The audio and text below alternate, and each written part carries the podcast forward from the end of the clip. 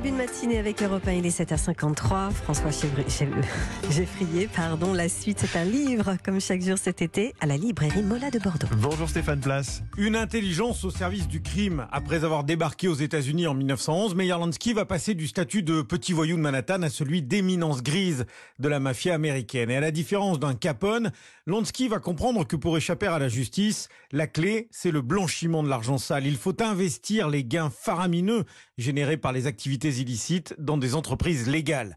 Meyer Lansky, le cerveau de la mafia, une biographie captivante que vous recommande Pierre Coutel, libraire chez Mola. À un moment, il a toute une activité bancaire, alors qui sera pas très heureuse d'ailleurs, qui finira mal. Finalement, il aurait pu effectivement être un capitaine d'industrie tout à fait classique, mais la question de l'intelligence fait qu'il faut que tout soit plus grand. Il y a chez lui un désir d'être le plus fort. Alors pas celui qui aura la plus belle maison, mais celui qui montrera le système le plus intelligent, le plus incroyable. Et effectivement, pour ça, il faut quelque chose qui sort des clous, qui sort des normes. Et le gangstérisme le permet plus facilement, on va dire, que le monde de l'économie classique. Il n'a pas un mode de vie incroyable parce qu'il est très discret, parce qu'il fait des opérations très complexes. Il a un rêve qui est le rêve cubain, donc c'est le Cuba de la fin des années 40, du début des années 50, de faire de Cuba ce qu'elle a été pour partie, c'est-à-dire une île casino qui serait entièrement à sa main. Et évidemment, c'est le rêve que va venir briser la révolution cubaine de 1959. Meyer Lansky, le cerveau de la mafia, est paru à la manufacture de livres. La maison d'édition que dirige Pierre Fournier propose aussi Lucky Luciano, Testament. Luciano qui a inspiré le personnage de Don Corleone dans Le Parrain.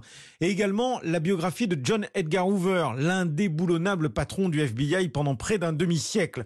Lansky, Luciano, Hoover, des figures qui racontent une époque explique l'éditeur. De même qu'au 19e siècle, il y avait eu la figure du pionnier, du cow-boy, du grand scientifique comme Edison, le 20e siècle a vu la naissance d'une figure un peu mythologique qui a vraiment imprégné la culture dans le monde entier, qui est la figure du petit voyou, souvent issu de l'immigration et qui va, à force de coups de poing et de combines, se construire dans la rue et finir euh, chef d'empire, incarner le rêve américain comme personne. Donc en fait, c'est le paradoxe de cette société très ancrée dans les valeurs du bien et du mal et qui va glorifier ces figures qui sont des figures de criminels qui, à la fin de leur vie, deviennent des figures extrêmement soucieuses de l'ordre établi. Alors, dans ce trio, Hoover euh, détonne un peu, mais c'est sans doute, comme le disait euh, Norman Mailer, un grand romancier américain, euh, celui qui a fait le plus de mal aux États-Unis au XXe siècle, en développant et ensuite en verrouillant l'appareil de police d'État hein, avec la création du FBI. Il s'est rendu complice de beaucoup de méfaits de l'histoire américaine. Hoover, Lansky, Luciano, trois trajectoires qui se croisent et trois livres qui se dévorent. Meyer Lansky, le cerveau de la mafia, c'est notre idée de lecture du jour signé Robert Lacey.